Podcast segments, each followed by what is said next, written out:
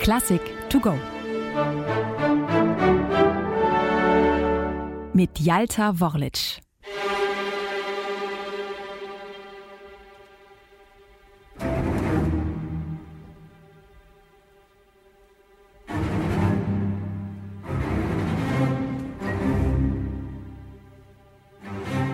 Wenn das noch Musik ist, dann verstehe ich überhaupt nichts von Musik. Zu diesem Urteil kommt der Dirigent Hans von Bülow im Jahr 1891, als ihm der 31-jährige Gustav Mahler am Klavier den Entwurf zum ersten Satz seiner zweiten Sinfonie vorspielt, eine Totenfeier.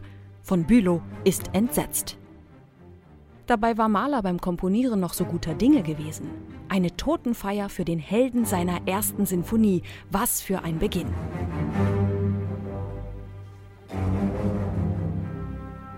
Nun ist Mahler verunsichert.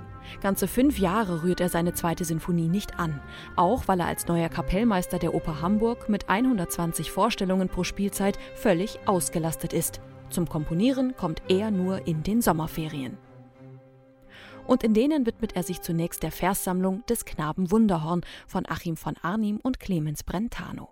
Zwölf Gedichte daraus vertont Maler zu Kunstliedern. Zwei dieser Lieder finden schließlich Eingang in die zweite Sinfonie. So etwa des Sankt Antonius von Padua Fischpredigt, eine Satire über den heiligen Antonius, der mangels Publikums in der Kirche runter an den Fluss geht, um den Fischen zu predigen leider vergebens. Die Fische hören zwar aufmerksam zu, schwimmen danach aber wieder ihrer Wege, so klug als wie zuvor. Das Lied kommt dabei völlig ohne Text aus. Der dritte Satz der zweiten Sinfonie ist eine rein instrumentale Orchesteradaption.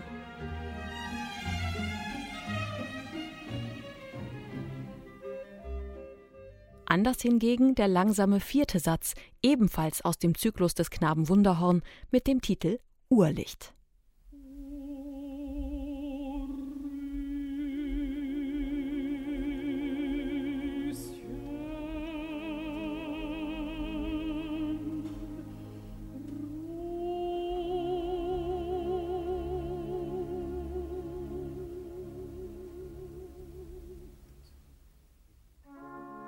Erstmals in der Musikgeschichte wird ein Lied als Ganzes zu einem Sinfoniesatz. Eine Soloaltistin singt vom unschuldigen Glauben. Ich bin von Gott und will wieder zu Gott.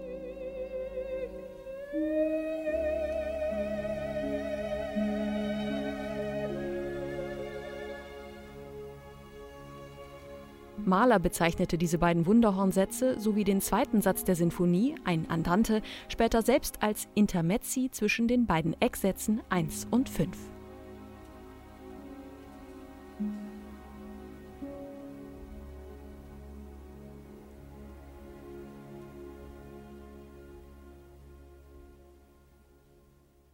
Für das Finale fehlt Mahler lange die zündende Idee. Sie kommt ausgerechnet mit Hans von Bülow, wenn auch unbeabsichtigt, nämlich anlässlich dessen Todes beim Gedenkgottesdienst im Hamburger Michel am 29. März 1894. Gustav Mahler ist wie vom Blitz getroffen.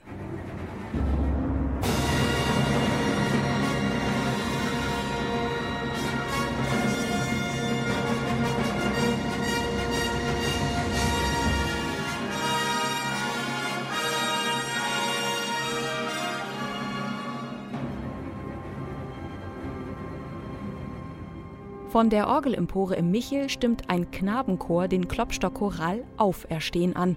Und mit einem Mal ist alles klar. Auf die Totenfeier des ersten Satzes kann die Antwort nur die Auferstehung sein. Sterben werd ich, um zu leben.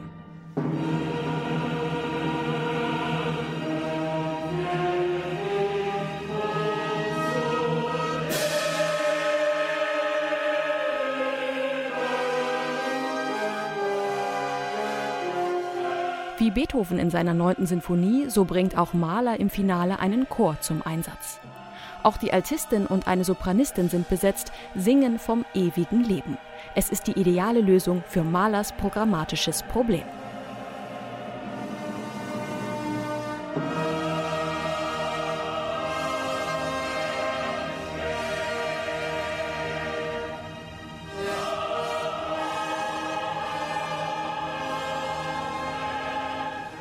Als Mahler seine Musik zum ersten Mal von einem Orchester gespielt hört, ist er tief bewegt. Es klingt alles wie aus einer anderen Welt herüber, schwärmt er. Und ich denke, der Wirkung wird sich niemand entziehen können.